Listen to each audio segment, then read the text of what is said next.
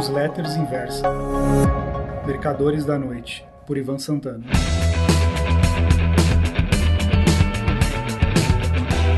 Meus caros amigos, para mim, a parte mais difícil de uma crônica é a escolha do tema. Na semana passada, quando escrevi a newsletter Golpe ou Revolução, assim que me decidi pelo assunto, os dedos fluíram facilmente pelo teclado.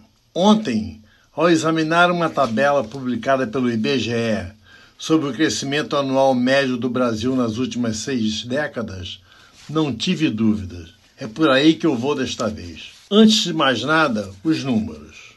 Primeiro eu vou dar o período, depois a taxa de média de crescimento anual. 1961 a 1970, taxa média de 6,22%.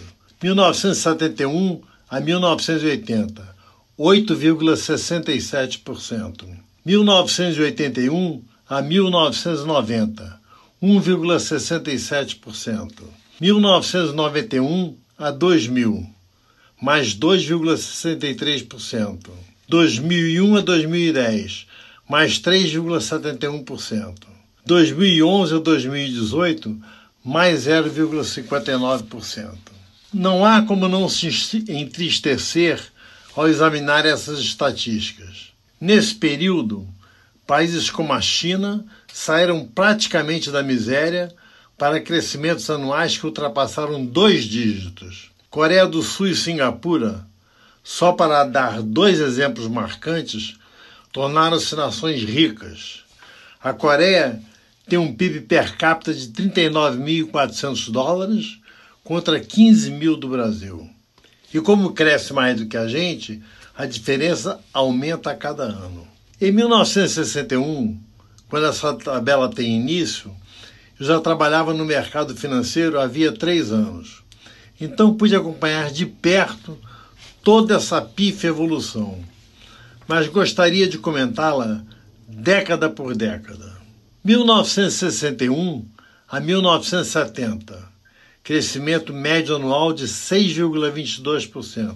Nesse período, nós tivemos logo os 206 dias de governo Jânio Quadros, que se dedicou a sanear as finanças públicas, mas acreditou que se renunciasse, voltaria nos braços do povo, tal como acontecera com Fidel Castro em Cuba e Gamal Abdel Nasser no Egito. Jânio quebrou a cara. O Congresso simplesmente aceitou a renúncia assumiu o vice João Goulart. Seus poderes foram esvaziados pela instituição do parlamentarismo e restabelecidos pelo plebiscito em 6 de janeiro de 1963. Jango foi deposto pelos militares em 1 de abril do ano seguinte. Seguiram-se os governos Castelo Branco, Costa e Silva e Médici. Para a Bolsa, o período João Goulart foi ótimo por causa da revelação de ativos das empresas, que ensejou poupudas bonificações. Castelo adotou um regime de austeridade. Para reduzir a inflação, elevou as taxas de juros. O mercado de ações não fez outra coisa a não ser cair. A recuperação se deu no mandato Costa e Silva e início do período Médici, quando começou o grande boom market das bolsas do Rio e São Paulo. 1971 a 1980, crescimento médio anual de 8,67%. Vou repetir. Crescimento médio anual de 8,67%. Na primeira metade da década, houve um milagre brasileiro que nunca mais se repetiu. A queda da bolsa em meados de 61 seguiu-se a festa do open market, quem era do mercado financeiro e tinha um mínimo de capacidade ficou rico. Os generais Emílio Médici, Ernesto Geisel e João Figueiredo foram os presidentes. Numa omissão imperdoável, Geisel simplesmente tentou ignorar o choque do petróleo, iniciado pela Guerra de Yom Kippur, outubro de 1973. Inflou a dívida externa exatamente numa época de juros internacionais altíssimos, chegando a 21,5% ao ano nos Estados Unidos. Com o perdão pelo trocadilho, o Brasil pagaria caro por isso. 1981 a 1990, crescimento médio anual de 1,67%. Década perdida. Década de Figueiredo, Sarney e Collor, década de hiperinflação, dos choques heterodoxos, das tablitas, dos cortes de zero na moeda, das reformas monetárias, enfim, uma mixórdia total. No mercado financeiro, a gente operava por adivinhação, inside information. Quem não as tinha se ferrava. O grande acontecimento foi o confisco do dinheiro no primeiro dia do governo Collor. 1991 a 2000, crescimento médio anual de 2,63%. Grandes decisões governamentais dos governos Itamar Franco e FHC.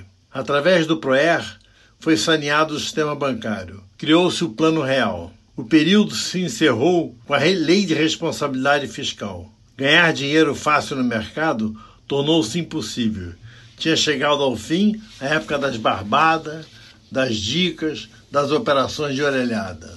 2001 a 2010, crescimento médio anual de 3,71%. FHC arrumou a cama para Lula, que soube aproveitar. Seu ministro da Fazenda, Antônio Palocci, não só manteve a meta de superávit primário, como também a aumentou. Houve grande distribuição de renda. O PIB voltou a crescer, embora muito abaixo da época do milagre. Pobre pôde voar de avião e comprar automóvel. Os governantes se aproveitaram da popularidade para enriquecimento ilícito. Houve dois métodos distintos de cooptação do Congresso. Na época de José Dirceu na Casa Civil, o parlamento era comprado em dinheiro vivo, por intermédio do mensalão. Pagou, votou. Veio o escândalo, mas o prestígio pessoal de Lula sobreviveu. Os esquerdistas de Araque fizeram parcerias com os fisiologistas do Congresso, pleonasmo. Todos se juntaram a grandes grupos empresariais. Rachou-se de ganhar dinheiro. Do lado do funcionalismo, nos três poderes, corporativismo venceu. Viva Brasil! Pobre viagem de avião. Esquerda, caviar e centrão só andam de jatinho, dividindo o espaço das aeronaves com sacos e mais sacos de dinheiro vivo. Grupos brasileiros multinacionais criam diretorias de propina. Sim, diretorias de propina. Porque se a coisa não for organizada, perde-se a noção de a quantas as contas andam a chacadora acaba recebendo duas vezes. Singapura e Coreia do Sul viraram países de outra categoria. Tornou-se impossível alcançá-los. 2001 a 2018, crescimento médio anual de 0,59%.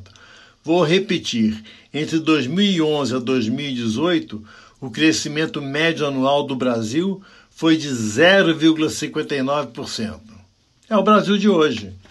13 milhões de desempregados, outros tantos vivendo de biscates, classe B virou C, C virou D, os que furtaram o país ilegalmente estão indo para a cadeia. Já os que fizeram dentro da lei, se beneficiando de absurdos adquiridos, não raro sem ter trabalhado um dia sequer na vida, estão protegidos pela Constituição. Nesses ninguém pode mexer, diz o governo. Nesses ninguém pode mexer, diz a oposição. Nesses ninguém pode mexer, diz o Supremo. A reforma da Previdência deve passar no Congresso. Mas, caro amigo leitor, contenha seu entusiasmo. Não pense que ela será o grande remédio do qual o Brasil precisa para voltar a crescer.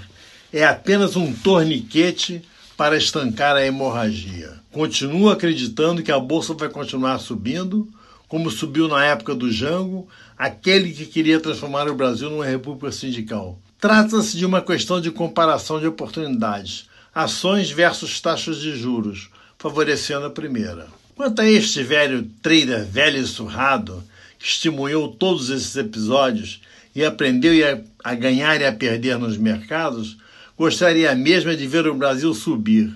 Mas, quase chegando aos 79, perdi as esperanças. Esse Eldorado, essa Coreia do Sul dos trópicos, onde se plantando tudo dá, seria mais do que viável não fosse o egoísmo dos novos senhores feudais, que o nono círculo de Alighieri os tenha.